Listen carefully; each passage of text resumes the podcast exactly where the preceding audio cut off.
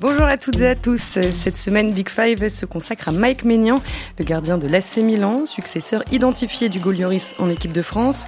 L'équipe de France moribond dans cette fin de saison, mais on a donc eu l'occasion de voir Mike Maignan titulaire à deux reprises. On va faire le bilan de ses performances avec les Bleus, essayer de comprendre quelle est sa place aujourd'hui dans l'effectif, et puis on va revenir sur sa formidable saison avec Milan, lui qui a été élu meilleur gardien de Serie A. Comment s'est-il intégré en Lombardie? Quel a été son rôle lors de la conquête du titre. Mike Maignan, un gardien explosif sur sa ligne, de plus en plus fort balle au pied. On va vous expliquer pourquoi il est considéré comme l'un des meilleurs de sa génération. Avec moi aujourd'hui, euh, comme la semaine dernière, Cédric Chapuis, l'un de nos spécialistes tactiques. Bonjour Cédric. Bonjour Marie, bonjour à tous. Thomas Simon de France Football est là également, suiveur euh, attentif de la Serie A. Bonjour Thomas. Bonjour Marie, bonjour tout le monde. Et puis nous sommes en ligne avec Mélisande Gomez, euh, comme souvent lorsqu'on parle de foot italien. Bonjour Mélisande. Bonjour à tous. Voilà, vous avez le casting et le menu. Maintenant, on peut commencer.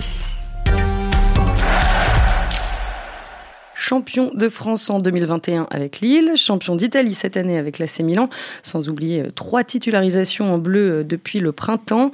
À bientôt 27 ans, Mike Maignan a franchi un nouveau palier cette saison et il a donc été élu meilleur gardien de Serie A, trois ans après avoir reçu euh, ce titre en Ligue 1. Mais on va commencer par ses aventures en bleu. On l'a vu dans les buts lors des deux matchs contre la Croatie en Ligue des Nations, le nul 1 partout à Split et la défaite 1-0 au Stade de France. Cédric, qu'est-ce que tu retiens des performances de Mike Maignan euh, lors de ces deux matchs C'était déjà important de le voir un petit peu sur la durée, puisque c'est ce que, ce que Didier Deschamps a dit en, conférence de presse d'ailleurs, c'était qu'il il fait partie du groupe depuis un moment. Mais euh, là, on l'a vu sur euh, trois des, des, six derniers matchs des Bleus, donc c'était important de le jauger au niveau international. Et il a plutôt répondu présent, il a été serein, assez efficace surtout pas inhibé en fait par, ce que peut impliquer euh, d'être lancé un petit peu dans le grand bain comme ça. Euh, il a encaissé bon deux buts sur penalty. Euh, d'ailleurs le, deuxième il est pas loin de le sortir sur Modric lundi soir. Sinon il a été vraiment fidèle à lui-même. C'est le c'est le Maignan qu'on a connu en club toute la saison, qu'on a connu à Lille par le passé, qui a été décisif en Croatie d'abord pour préserver l'avantage, puis ensuite pour pour empêcher que, que les Bleus repartent avec une défaite. Donc plutôt, plutôt un bilan positif pour lui, même si, même si euh, le, bilan euh, global des Bleus est évidemment décevant, mais pour lui, je pense que c'est plutôt un, printemps réussi. Ouais, Thomas, est-ce qu'il y a une, une action euh, particulièrement caractéristique de son jeu qui t'a marqué là, lors de ces deux matchs? Lors de ces deux matchs, non. Mais comme l'a dit Cédric, il a été très fidèle à lui-même. Ce qu'on voit de Mike Maignan en club, on l'a vu avec, avec l'équipe de France. Et je pense qu'il avait besoin de ces matchs pour apporter certaines garanties. Il les a apportées. Après, il n'y a rien de particulièrement marquant, mais il a apporté toutes les garanties qu'on attendait qu'il apporte, et ça nous a permis de poser la question, euh, une question qu'on peut parfois se poser entre nous, c'est-à-dire euh, de savoir s'il peut bousculer la hiérarchie en équipe de France, si potentiellement euh, il pourrait passer numéro 1. Bah, la Didier Deschamps a été, euh, a été assez clair. Hein. Hugo Lloris euh, restera numéro un jusqu'à la, Coupe du Monde. Euh, Mélisande, selon toi, à quel moment Maignan est passé numéro 2 euh, dans la hiérarchie des gardiens devant Steven Mandanda? Bah, au moment où Mandanda a donné moins de garanties en club, on a l'impression vraiment que là, les trajectoires se sont croisées dans leur dans leur carrière respective en club, ce qui est normal vu l'âge de Mandanda. Il y avait une interrogation comme ça a été dit, sur euh, Maignan au plus haut niveau, aussi sur le sur le côté euh, mental, euh, concentration, gestion de l'événement. Et, et, et, à Lille, il a commencé à faire des progrès très impressionnants dans ce dans ce domaine-là, qu'il a qu'il a confirmé cette saison au Milan. Et du coup, là, il n'y a plus trop de doutes. la hiérarchie en question, maintenant, c'était presque de savoir s'il allait prendre la place de numéro un ce qui évidemment ne va pas arriver euh, parce que c'est un poste particulier, notamment chez les Bleus où en plus Lloris est capitaine. Mais, c'est sûr qu'à terme, on se dit qu'après la Coupe du Monde euh, qui arrive, euh, à partir de la saison prochaine, ou même Tottenham commence à s'interroger sur la succession de, de Lloris, s'il reste une grosse saison à Lloris au plus haut niveau, ensuite, au moins, on peut se dire qu'on est dans de bonnes mains, quoi. Si mes souvenirs sont bons, c'est juste après l'Euro 2020, donc disputé en 2021 que Deschamps a officialisé la promotion de, de Maignan en numéro 2. Mais bon, comme tu disais, Mélissande, à ce moment-là, euh, ça relève autant de la logique que de l'évidence finalement. Ouais, pour vous, le, débat n'a pas lieu d'être pour le moment? Euh, non, je pense que le tapis rouge sera déroulé, tout est prêt pour, euh, pour début 2023, a priori. Hein, mais Aujourd'hui, il est numéro 2 incontestable. Il a montré justement à l'occasion de ses matchs au printemps qu'il pouvait être un numéro 1 bis. Mais aujourd'hui, on ne peut pas renverser Hugo Lloris comme ça. C'est le capitaine de l'équipe de France, 139 sélections. Il a été décisif dans les, dans les grandes heures de l'équipe de France ces dernières années. Donc, euh, donc il, il faudrait vraiment qu'il y ait une chute euh, mm. assez forte du niveau de Lloris pour que, pour que la question se pose très sérieusement dans l'esprit du staff. En tout cas, moi personnellement, j'ai toujours aimé titiller quelques confrères de, de, France Football à ce sujet. Voilà, je poussais un peu mémé dans les orties, on va dire. Parce que pour moi, Maignan devait prendre la, la place de numéro 1 je serais un peu plus mesuré aujourd'hui, voilà, parce que je suis enregistré aussi. Parce que bah, Lloris, c'est quand même 139 euh, sélections chez les Bleus. Il a un record de sélections à aller chercher à la Coupe du Monde. C'est le capitaine depuis maintenant euh, plus de 11 ans. Il est là dans les cages depuis 13 ans. Ouais, il a toujours été bon lors des ouais, finales. Il, y a beaucoup de choses qui entourent Hugo Lloris et qui y sont liées et qui pèsent d'un poids trop important pour que Maignan prenne la place maintenant, en fait. Je pense qu'au niveau individuel, la bascule s'est faite. Je pense qu'aujourd'hui, Mike Maignan est à un niveau plus élevé que celui d'Hugo Lloris. Ça euh, joue ailleurs. Ouais, ils ont des qualités sur la ligne qui sont tout à fait comparables. Mais, et puis euh, l'autre qualité impressionnante de Maignan, c'est le jeu au pied. Là, par rapport à Lloris, mm. pour le coup, il n'y a, a, pas photo. Je pense qu'on va en reparler quand on verra les, les, qualités de Maignan. Mais euh, évidemment, la hiérarchie fonctionne pas uniquement sur le niveau individuel ponctuel de des gardiens, surtout à ce poste-là qui, qui, est très particulier. Donc, donc, il n'y a, a, pas de raison de, de, changer à 5 mois de la Coupe du Monde. Mais je vous trouve un peu sévère avec Lloris. Euh, effectivement, l'ascension la, de Maignan depuis, bah, qui reste quand même sur deux titres de champion, deux saisons, euh, et, dans lesquelles il a joué un rôle euh, capital à la fois à Lille et au Milan, elle est spectaculaire. Il est jeune, euh, et, et, donc c'est l'avenir du poste. Mais je trouve que le fait d'avoir joué aussi longtemps aussi pour Lloris et d'être voilà un des visages les plus incontournables des Bleus à un poste où toujours la toujours la discussion est lancée à la moindre à la moindre bourde ou au moindre match où on se dit qu'il n'a pas fait d'arrêt miraculeux. C'est difficile de durer, mais je trouve quand même que objectivement son niveau, et notamment en club, euh, cette saison, ça reste du très très haut niveau, Lloris. Et, ok, il a 35 ans, et des fois on l'a vu être moins décisif que d'autres, nous en bleu, parce on, on l'a en bleu euh, depuis tellement longtemps, mais c'est quand même techniquement un gardien de très très haut niveau encore aujourd'hui. Et on sait si les deux s'entendent bien ou pas, Mélisande? Il n'y a aucun souci. Euh, Maignan, euh, ils sont, c'est pas les plus proches hein, dans, le dans le vestiaire des Bleus. Après, ils s'entraînent ensemble et ça se passe très bien. Euh, on sait que Maignan euh, euh, a les mêmes agents que que Chouameni et Koundé, donc ils s'entendent bien avec eux. On sait qu'il a été formé au PSG avec Rabiot et avec euh, Kim Pembe notamment, donc il est proche naturellement de ces joueurs-là. Mais il a toujours été respectueux de la hiérarchie en équipe de France. Il a eu du temps aussi. Hein. Il a, c'était un, un, un, garçon qui avait la réputation à l'époque d'être euh, impatient euh, dans ses jeunes, années euh, parisiennes, ce qui a pu lui, lui jouer des tours euh, à l'époque. Mais là aujourd'hui, on a vraiment le sentiment que qu'il a compris quelle était sa place. Il a mis du temps avant de goûter à l'équipe de France, hein, parce qu'il a été convoqué, je crois, en, en 2019 seulement, alors que, ça faisait un bout de temps qu'on se disait qu'il y avait quelque chose hein, depuis ces, ces, jeunes années. Il a été sélectionné en 2020 seulement la première fois, fin 2020, peut-être en octobre. Donc il a patienté. Il sait que il sait que voilà, c'est une sélection, c'est une place en plus à ce poste-là en sélection, c'est précieux. Et donc il respecte la hiérarchie. Je pense que Deschamps a toujours été clair avec lui euh, et avec les autres aussi d'ailleurs. La, la hiérarchie elle est établie. Il est numéro 2. Il sait bien que Lloris n'a pas le même âge que lui et que naturellement il va finir par euh, par euh, par lui passer devant ou en tout cas Lloris prendra sa retraite à un moment donné. Donc euh, il n'y a pas d'impatience et il y a beaucoup de respect mutuel. Et je pense aussi que que voilà, Lloris pour un gardien euh, quel qu'il soit, ça reste une, une référence, notamment euh, les gardiens français, mais c'est quand même un sacré gardien euh, Hugo Lloris en fait. Pour avoir parlé avec quelqu'un de très proche de, de, Mike lors du dernier rassemblement, il m'a dit que cette phrase qui m'a marqué, il m'a dit demain c'est loin, mais demain c'est lui. Voilà, et c'est un peu ce, que pense Mike Maignan, ce qu'il a en tête en tout cas.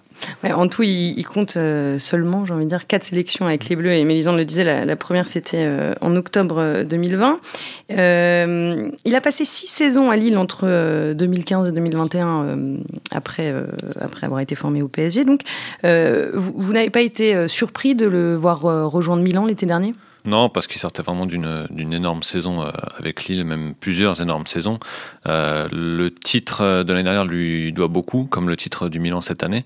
Il sait en fait être euh, ultra décisif et ultra impactant, tout en étant bien protégé par sa défense. C'était notamment le cas à Lille l'an dernier, mais c'est encore le cas cette saison avec Milan. Sa principale force, ça reste l'efficacité sur sa ligne de but il est, capable d'arrêt réflexe euh, assez fou, euh, plus son jeu au pied, il est toujours concentré en fait, toujours en alerte, euh, et il va très vite au sol. Donc, donc c'est un gardien qui, est très complet, donc il n'y a pas de surprise de le retrouver à ce niveau-là. c'était, c'était même préparé depuis, depuis ces jeunes années, même si le, chemin était parfois un peu plus tortueux que prévu, mais il n'y a pas de surprise à le retrouver là. En fait, on, on parle d'un gardien évidemment efficace, décisif, et qui plaît aux spécialistes du poste. Mais en tant que non spécialiste, en fait, il plaît aussi à beaucoup d'autres. Parce qu'il est élégant, il est instinctif, il est spectaculaire. En fait, quand, quand il s'envole, on dirait un aigle. Il en joue lui aussi dans sa communication. Mais voilà. C'est-à-dire, il en joue bah, C'est comme ça qu'il se définit. Voilà, il y a toujours le, petit symbole aigle, tu vois. Ah. Et, c'est vrai qu'on dirait un aigle quand il s'envole. Et pour ceux qui ne sont pas spécialistes du poste, il plaît aussi. Dans son jeu, par son jeu au pied aussi également. il y a tout, voilà, tout ça, c'est un tout en fait. Et, mais Lisande, est-ce qu'il a connu des, matchs euh, clés, des matchs particulièrement décisifs euh, dans, la réussite de sa saison? Peut-être euh, un, des, un des moments décisifs, en tout cas au départ, dans son adaptation au Milan, ça a été quand il a arrêté le penalty de, de Gareth Bale dès les matchs amicaux de préparation quand ils ont joué contre le Real. il y avait énormément d'attentes, il y avait énormément de doutes aussi euh, sur le poste de gardien euh, au Milan parce que euh, parce qu'il succédait à Donnarumma et que Donnarumma c'était un monument en interne comme auprès des, des supporters. Et, et, du coup le voir aussi serein dès les matchs de préparation détourner des, des pénalties contre les stars du Real ne pas encaisser le moindre but dans tous les matchs de préparation et eh ben ils se sont vite dit que que c'était quelque chose d'assez d'assez impressionnant. En fait le plus spectaculaire chez Maignan depuis quelques saisons maintenant, c'est mentalement comment il a réussi à, à faire de, de, de, son caractère qui a pu être un défaut euh, quand il était plus jeune, son côté très impatient, euh, euh, très ambitieux, euh, pas toujours impeccable dans, dans, dans, dans l'exigence qu'il pouvait avoir ou dans, sa préparation en visible, comme on dit. Et eh ben ce caractère-là aujourd'hui, c'est ce qui fait sa force parce qu'il a une confiance, il a une capacité à, à se hisser au niveau des attentes, quel que soit le contexte, qui est très impressionnante. Et donc c'est ça qui a, qui a, qui a marqué son, son arrivée au Milan. Ensuite, bien sûr qu'il y a eu des matchs euh, décisif, mais il y a eu tellement de clean sheets cette saison, il y a eu tellement d'arrêts décisifs, il a des stats impressionnantes sur les, tirs arrêtés, il a fait cette passe décisive euh, contre la Samp euh, à Léao qui a été un des, une, image qui a tourné en boucle parce qu'il est quand même très rare qu'un gardien fasse une passe décisive et que le mm. dernier c'était Dida qui est son entraîneur au Milan et qui lui a fait faire les progrès assez spectaculaires qu'il a pu faire ces derniers mois dans le dans le jeu au pied qu'on avait déjà vu quand même à, Lille. Ça, c'était pas euh, forcément son point fort quand il était plus jeune, et c'est devenu euh, une de ses grosses qualités. Donc, euh, on voit aussi le, travail qu'il met dans, dans, ses entraînements au quotidien et les progrès qu'il est capable de faire et qu'il continue à faire aujourd'hui. Je pense que ça passe décisif pour Léao. C'est pour lui sa plus belle action de la saison. c'est un gardien qui, a toujours été attiré par le jeu. En fait, il n'avait pas d'idole gardien de but quand il était plus jeune. Son idole, c'était Steven Gerrard. Donc, donc une passe décisive de, de 60 mètres, ça a dû, ça a dû l'enchanter. Et alors, euh, Mélisande, là, tu le disais, Ménian a la, chance, hein, on peut le dire, d'être euh, entraîné par euh, Dida, euh, champion du monde avec le Brésil en 2002 et gardien emblématique du Milan entre 2000 et 2010. comment ça se passe au quotidien, cette collaboration? Bah, ça se passe, ça se passe vraiment très bien. Et, Dida, dès les premiers entraînements, a été assez bluffé par par Ménian. Alors forcément, il l'avait déjà observé. Euh, ça a été un deal qui a été bouclé assez vite. Enfin, disons que Maldini avait vite considéré qu'il fallait euh, mettre la main sur un gardien au cas où euh, les négociations avec l'entourage de, de Donnarumma euh, capotaient, ce qui s'est ce qui s'est passé. Donc euh, Dida avait eu le temps de le découvrir. Il a été impressionné par sa capacité de travail, par son état d'esprit, le côté travailleur, demandeur aussi de faire des séances. Il sait exactement ce qu'il doit faire et il le fait. c'est pas grave si c'est répétitif, c'est pas grave s'il fait toujours à peu près la même chose. Il est, il est conscient des exigences de son poste Et puis, et puis c'est vrai que le jeu au pied, bon, ça a été une des marques aussi de, de Dida, hein, qui était un, excellent euh, joueur de foot en fait. Et ça a été euh, cette saison au Milan, tactiquement aussi dans le jeu de Pioli, euh, presque parfois le, premier relanceur, hein, parce que le Milan de Pioli, c'est une équipe assez assez offensive hein, finalement, et qui accepte beaucoup de déséquilibres euh, quand elle a le ballon. C'est-à-dire beaucoup de, bah, on le voit avec Théo Hernandez, hein, qui a gardé des réflexes qu'il a du mal à abandonner en sélection. Et, hum, et Maignan a été euh, voilà obligé, ou en tout cas, euh, on lui a demandé de jouer assez haut parfois et de, relancer à la fois court et long, comme sur cette fameuse passe D à, où là on peut parler de jeu long, parce que il a été il est d'une précision diabolique sur des ballons que parfois extrêmement longs, mais aussi dans le jeu court. Donc il a il a été vraiment l'un des joueurs les plus décisifs du titre. Alors évidemment Léao, euh, évidemment euh, Tonali, mm. évidemment des, et Giroud euh, pour les buts. On, retient toujours les, buteurs, mais la saison de Maignan, elle a bluffé tout le monde. Et il y a eu des moments clés aussi dans le hors terrain sur euh, son attitude euh, face au racisme. Hein. C'est vrai qu'en Italie, euh, voilà, c'est un problème un peu endémique. Les réactions qu'il a pu avoir à la fois à Turin, plus quand vous êtes à Turin, au stade de Turin, c'est pas un petit club, euh, voilà, c'est pas un club du sud où on dit ah, il y a des il y a des cris de singe. Il est à, Turin, il est au Juventus Stadium et, et, il laisse pas passer ça. Donc là aussi, dans l'attitude qu'il a pu avoir avec des, des, des, des, thèmes beaucoup plus sérieux, beaucoup plus graves, euh, il a impressionné son monde, quoi, parce qu'il est à la fois resté très calme, mais sans laisser passer les choses, avec des messages mm. très clairs euh, sur ses comptes, euh, sur ses réseaux sociaux, et puis et puis voilà, il a, on a vraiment l'impression de, de, la maturité quoi d'un joueur qui est, qui est devenu euh, un cadre. On le voit, on parlait de l'équipe de France. Qui c'est qui a crié à la, enfin qui a poussé le coup de gueule à la mi-temps de la Croatie? Bah c'est lui. Ouais, il est, il est devenu euh, un cadre du vestiaire euh, milanais en une saison. Pour en revenir juste au, au terrain, euh, dans la continuité de ce que disait euh, Mélisande, le jeu au pied, c'est là où il a le, le plus euh, progressé? Oui, il a toujours, comme, comme on l'a dit, il a toujours été attiré par le jeu. être gardien, c'était pas forcément une vocation chez lui à la base.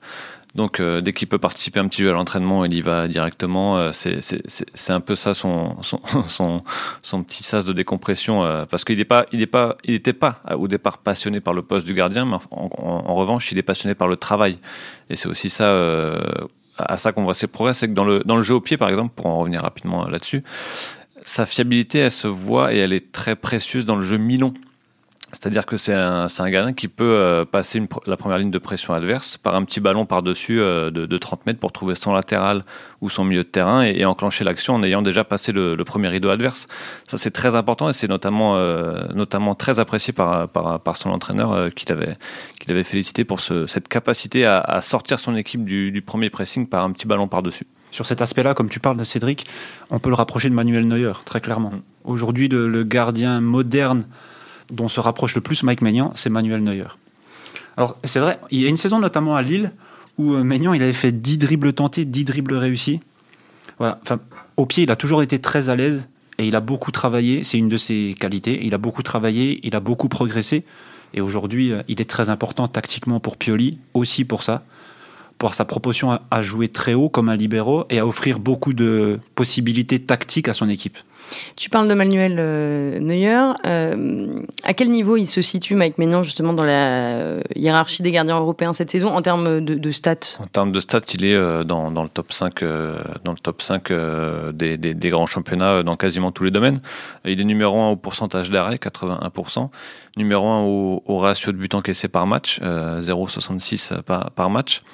On a d'ailleurs vu la différence. Euh, Tatarusano l'a remplacé pendant 6 matchs en Serie A pendant sa blessure. 6 matchs, 10 buts encaissés. Euh, Mac Mignon, c'est 32 matchs, 21 buts encaissés. Il y a 17 clean sheets euh, sur, la, sur la saison en Serie A. Donc euh, c'est très très impressionnant. Et, dans, le, dans les 5 grands championnats, il n'y a que... Il a que José Sa de Wolverhampton qui fait une saison absolument dingue statistiquement, qui devance en termes de ratio sur les, les buts encaissés par rapport à la qualité des, des situations de tir subies c'est assez rare d'être aussi impactant en, quantité quand on est euh, encore une fois bien protégé par, par sa défense. José ça, c'est un gardien qui prend euh, des, des, des, rafales de tir euh, tous les week-ends en première ligue. Macmillan, c'est pas le cas, mais il arrive quand même à être très très impactant sur le nombre de buts qu'encaisse son équipe. Aujourd'hui, il fait partie des références à son poste, non? On est tous d'accord là-dessus. Oui. bien sûr, non, non, mais c'était pour avoir une une idée globale. Et tu, tu parlais des défenseurs. Justement, Mélisande, il se, il se comporte comment avec ses défenseurs pendant le match, Mike Peignan ah, il est très. Euh, ça aussi, c'est un signe de, maturité d'un gardien qui arrive à sa plénitude, c'est qu'il est très directif, il parle beaucoup, il parle énormément.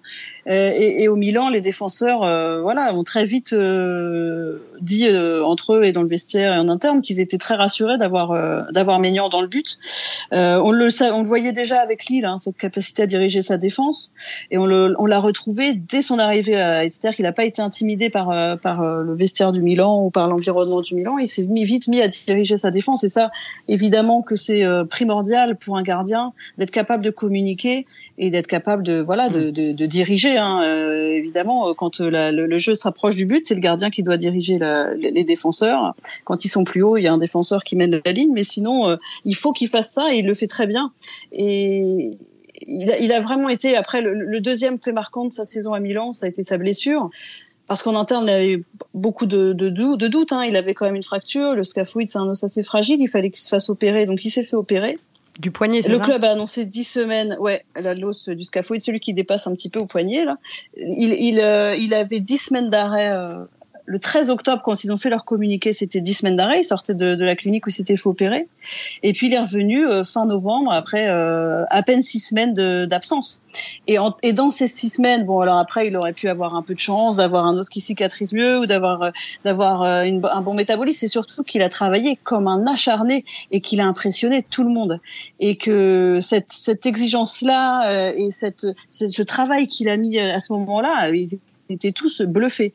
Ils ont pris un risque quand même d'anticiper son retour parce que c'était pas complètement euh, rétabli. Il y avait une petite douleur, il y avait un petit risque. Ils l'ont pris quand même parce que justement pour vous dire à quel point il considérait que Maignan était indispensable dans le but. Alors, euh, vous avez rappelé les stats de, de Tata quand il a joué, mais il fallait que Maignan revienne. Il y avait possibilité euh, de, de, gagner ce titre qui, qui, échappe au club depuis plus de dix ans, et donc ils l'ont ils l'ont vraiment euh, poussé. Voilà, ils ont accéléré un peu la, les exercices pour qu'il puisse reprendre plus tôt. en 2020, au 2022, quand il revient, donc, là il revient vraiment à son top et il réalise un parcours déterminant dans le titre de champion du Milan. En 2022, il prend que 9 buts en 19 matchs. Et en mars-avril, euh, il garde sa cage inviolée pendant 6 matchs consécutifs à un moment où le Milan n'a que très peu de marge sur ses, sur ses concurrents, sur ses adversaires en fait. C'est des, des, victoires 1-0. Et, et en fait, il est prépondérant jusqu'au moment où début mai, il réalise aussi cet arrêt très très important face à Cabral contre la Fiorentina. Il y a 0-0 à ce moment-là. Le but de Leao intervient après. Et pour moi, c'est le tournant. C'est le tournant du, du titre du Milan. Alors en février, on avait euh, consacré un épisode de, Big Five à l'évolution du poste de gardien avec euh, Vincent Duluc et Julien Maumont. Et ils insistaient tous les deux sur euh, l'importance pour un gardien de s'imposer psychologiquement face aux attaquants, d'instaurer un, rapport de force. Est-ce que Maignan a fait peur aux attaquants de Serie A cette saison, Thomas? Ah, Maignan, il en impose. Très franchement, enfin, le voir en face à face sur un terrain, je ne sais pas ce que ça fait, mais le voir en face à face et avec ce regard qui lâche pas, voilà, il vous regarde dans les yeux, il, est là, il est là, il aime bien être challengé, et donc oui, je pense qu'il impose un rapport de force euh, qui veut faire absolument tourner en sa faveur, parce qu'il aime le challenge, parce que il aime aussi prendre des revanches. Et voilà, il est, c'est un énorme compétiteur. C'est banal de dire ça finalement, compétiteur. Ils font tous de la compétition, mais il a, il a un truc au fond de lui. Voilà, il est là pour gagner, pour être meilleur, pour impressionner. Il, a peur de rien, en fait, ça c'est un, trait important de sa personnalité et ça se voit sur le terrain directement. Il fait pas 2 mètres comme beaucoup de gardiens aujourd'hui, il fait 1m91, mais il a un charisme naturel qui lui permet de, de, se faire voir et de s'imposer euh, naturellement en fait. En fait, il respecte tout le monde, mais il s'écrase devant personne. vous, parliez de l'évolution du poste. C'est vrai que c'est les gardiens modernes hein, qu'on dit euh, effectivement qui sont capables d'occuper l'espace aussi devant eux, qui sont beaucoup moins euh, euh, entre les poteaux que les gardiens à l'ancienne. Donc et, et là-dessus, Maignan, ça a toujours été une de ses forces hein, dans le duel, dans les face à face, dans les 1 contre 1. Et il, est extrêmement déroutant pour un attaquant. Et encore cette saison, je trouve qu'il a fait encore des progrès là-dessus sur les 1 contre 1, c'est qu'il sort très vite et il laisse pas de place. C'est-à-dire qu'il faut, il laisse pas de place entre lui et l'attaquant, il en laisse un minimum. Ce qui fait que l'attaquant, pour s'organiser, euh, c'est très compliqué. Si vous avez un gardien qui hésite un petit peu, qui, ou qui, qui tarde un petit peu, alors plus, plus tu es prêt, plus tu peux te faire avoir, évidemment, c'est compliqué pour un gardien. Mais lui, euh, dans, dans ce côté-là, c'est vrai qu'il est, il est impressionnant là-dessus, c'est qu'il va sortir très vite, très près de l'attaquant et que du coup il a gagné beaucoup de duels comme ça. Il est extrêmement mobile, hein, il est extrêmement félin sur ses sur ses appuis très légers malgré son, son, gabarit. Il va très vite et et, voilà c'est là-dessus. Moi je trouve que quand on quand on parle des attaquants de Serie A, c'est vrai qu'ils se disent euh, ah, vous avez à peine le temps de vous organiser, il est déjà là, exactement comme euh, comme Manuel Neuer, euh, le genou au sol, parfois des sorties un peu à, l'allemande, hein, euh, qu'il a, qu'il a aussi, euh, qu'il a, qu'il a aussi beaucoup copié Neuer dans, dans ce côté avec le genou comme ça en avant. Et pour un attaquant, c'est compliqué forcément quand à peine le, ballon reçu, le, gardien est déjà de juste un mètre devant vous, quoi. Et, il capte beaucoup de ballons aussi. C'est, c'est aussi un, détail qui est parfois oublié dans chez, chez les gardiens modernes. Il capte une majorité de ballons sur les frappes où la plupart des gardiens vont repousser le ballon. Lui, il va chercher à la capter et s'il peut pas la capter, il va la repousser sur le côté le plus loin possible pour éviter qu'il y ait, le, qu'il y ait un, autre attaquant au rebond. C'est un gardien qui est finalement ultra complet en fait. On, cherche des, des, points améliorés. Il peut, oui, il peut parfois C'était ma future question. dans quel domaine il est encore euh, euh, perfectible Peut-être. Euh, il est tellement fort sur sa ligne que parfois, sur des situations de centre, il peut donner l'impression de, d'attendre et de dire vas-y tire pour voir, alors qu'il aurait pu peut-être éteindre l'action en, sortant un peu plus loin de son but. Mais franchement, on pinaille. Quelque part, ce qui lui manque, euh, manque peut-être pour, pour vraiment intégrer le, top top niveau, c'est de répéter les performances qu'il fait en championnat depuis plusieurs saisons maintenant en Ligue des Champions. Parce que là, c'est bon, l'échantillon est moins moins moins large. Euh, il a il a il a neuf matchs au total de Ligue des Champions dans sa carrière. Mais là, cette saison, par exemple, il a il, a encaissé euh, pas mal de buts en, trois matchs. Bon, il a encaissé sept buts en trois matchs à sa décharge, il y avait, il y avait deux matchs contre Liverpool dans des matchs un peu, un peu débridés. Donc, euh, donc euh, pour, euh, pour être tranquille mm. devant sa ligne, c'est un peu plus compliqué. mais voilà, s'il arrive à répéter ces performances-là avec des champions, bah, il, aura, il aura accompli le, le, tout de sa progression en fait. Hein. Je suis tout à fait d'accord avec toi, Cédric, à ce sujet-là. Après, je pense que dans la lecture de la profondeur, il est en constante progression depuis ses débuts, mais il peut encore progresser un peu. Et alors, est-ce qu'on sait s'il se plaît à Milan? Oui, il se plaît. Euh, il se plaît à Milan, oui, mais c'est pas. Euh, ça, ça c'est un joueur assez euh, concentré sur euh, sur euh, sur sa carrière maintenant. Donc Milan, c'est une ville très agréable pour un joueur de foot. Hein. C'est c'est comme Paris. Il y a beaucoup de choses à faire. Il y a beaucoup de bonnes choses à manger. Il y a beaucoup de choses à voir. il y a une qualité de vie. Il y a une qualité de vie. Donc là-dessus, c'est difficile de pas s'y plaire. Le, le, le risque, c'était de voilà de d'être vite de tomber un peu dans le dans le pas dans le piège, mais dans la difficulté de, de du poste Donnarumma. Et là, c'était un vrai risque. Mais, euh, euh, évidemment que cette saison-là, c'est un conte de fées. Il a été euh, incroyablement bon, respecté du vestiaire, et il a fini champion d'Italie en, étant meilleur gardien de la Serie A, élu par la Lega Calcio, donc la ligue. ce serait difficile de, rêver mieux, quoi. Donc pour et, à titre personnel pour lui d'être entraîné par Dida et par le voilà il y a, tout un staff de préparateurs des gardiens au Milan c'est un pays où le, poste de gardien, voilà, il y a une grosse tradition hein, des gardiens en Italie, et, il a fait des progrès euh, considérables, et, forcément pour lui, c'est euh, ça a été une saison hyper positive. Sa relation avec Didal est très importante. Il a toujours accordé une grande importance à, la relation qu'il peut avoir avec son entraîneur de, gardien. À Lille, il appréciait beaucoup Nuno Santos qu'il avait eu en, en 2018-2019 parce qu'il le bousculait, parce qu'il le challengeait, parce qu'il lui rentrait dedans. Et il attendait énormément de Mike Maignan. Et c'est ce que Maignan attend en fait de son entraîneur. Il lui avait dit écoute, je vais te faire devenir le meilleur gardien de Ligue 1. Il, y est arrivé. Et je pense qu'avec Dida, euh, l'objectif euh, et, la manière de fonctionner sont les mêmes et ça lui convient très très bien. Après, pour ce qui est de la vie à Milan, bon déjà, Mike Maignan, c'est pas quelqu'un qui aime beaucoup sortir. Euh, déjà à Paris, quand il se faisait aborder dans la rue, il essayait de se faire passer pour celui qu'il n'est pas. Donc je pense qu'à Milan, il n'est pas non plus euh, dehors euh, tout le temps. Ouais, est-ce que dans, France Foot, il y a deux ans et demi, il, euh, tu, tu l'avais interviewé, Thomas, et il regrettait d'être considéré uniquement comme un footballeur.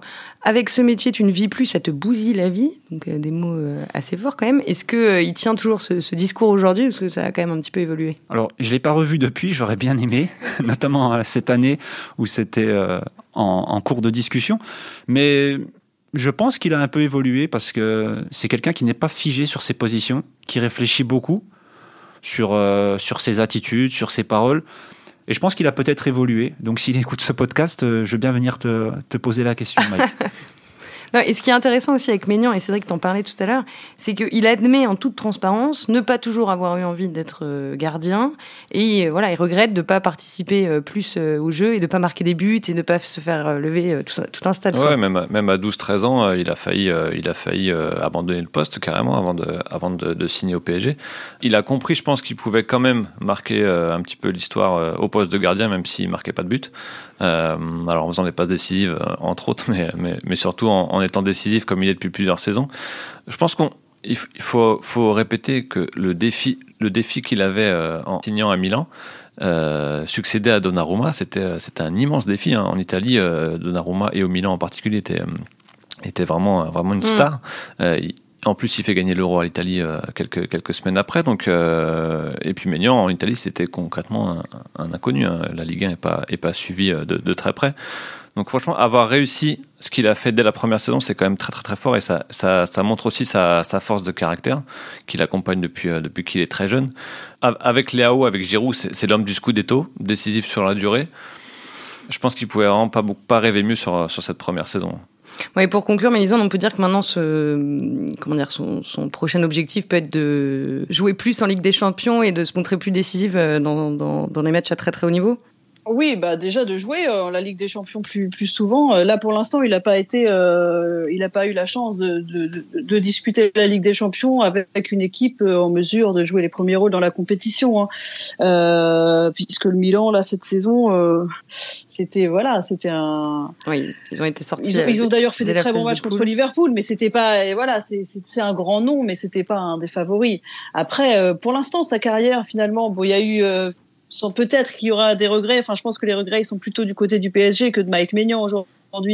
Il y a eu ses débuts, euh, voilà, contrariés à Paris où il n'a pas été euh, en confiance, hein, puisqu'il était, euh, il y avait Areola dont euh, on considérait en interne qu'il était qu'il était le meilleur et qu'il était donc devant. Euh, mais mais sa carrière, elle suit une, une, progression hyper intéressante au final parce que voilà, il est parti à Lille, qui était un très bon choix pour pour grandir et il y a énormément progressé. Euh, et puis euh, voilà, maintenant arrivé au Milan, une expérience à, à l'étranger dans un grand club qui est en reconstruction, qui est pas encore au niveau des cadors, mais où il va avoir, il y, a une autre exigence, un autre rapport au travail, à l'entraînement, un autre environnement, d'autres, un autre pays, une autre culture. Voilà, on a l'impression que ça suit des étapes euh, très cohérentes et que la prochaine, ce sera euh, sans doute, euh, en tout cas peut-être, j'espère sans doute, dans un des, des top clubs européens. Je pense que ce qu'il a vécu à Paris lui a beaucoup servi à Milan dans le sens où euh, il savait que cette chance-là, il fallait la prendre euh, directement. Euh, Mélissande l'a dit, euh, à Paris, Areola avait deux ans, de plus que Maignan. Tout a été préparé pour lui faire une, place, de choix à Paris. Il a été prêté plusieurs fois avec un, une progression assez linéaire. Maignan, lui, il a joué plusieurs années en équipe réserve sans vraiment avoir sa chance. Donc toute la frustration qu'il a pu accumuler à cette époque-là, en fait, je pense qu'il l'a aidé à, vraiment saisir cette chance, cette opportunité à Milan, qui est un, immense club, qui est en, pleine reconstruction, en renaissance. Euh, et, ça l'a aidé à, gérer un petit peu ce, ce, cette saison charnière dans, sa carrière qu'il a géré brillamment. On aura peut-être l'occasion euh, de reparler de, Mike Maignan la saison prochaine dans Big Five, surtout si le Milan euh, va loin en Ligue des Champions. Merci à tous les trois, Cédric Chapuis, Mélisande Gomez et Thomas Simon. Merci aussi à Antoine Bourlon pour la réalisation. Et merci à vous, les auditeurs, pour votre fidélité. Vous avez été plus de 80 000 à écouter notre épisode sur les espoirs la semaine dernière. J'espère que vous serez aussi nombreux cette semaine. Et on se retrouve jeudi prochain pour un épisode spécial Zinedine Zidane.